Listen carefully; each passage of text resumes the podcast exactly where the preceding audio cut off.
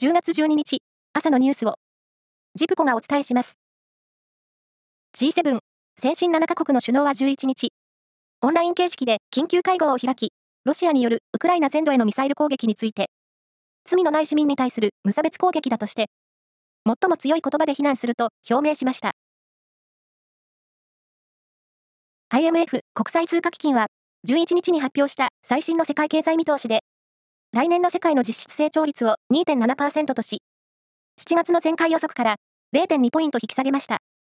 日本は0.1ポイントマイナスの1.6%と見込んでいます。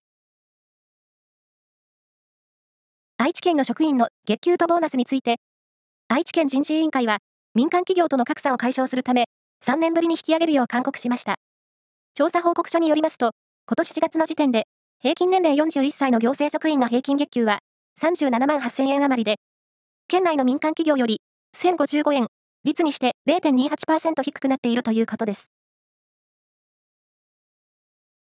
現在運用されている形式の健康保険証を政府が2024年の秋にも原則的に廃止する方向で調整していることが分かりました。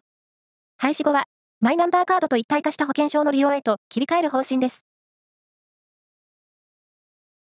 東京ディズニーリゾートの入場料が、通常価格から2割引きされたチケットが、今日午後2時からオンラインで販売されます。これは、政府の支援策、イベント割を適用した割引で、適用期間は、明日から来年1月31日までです。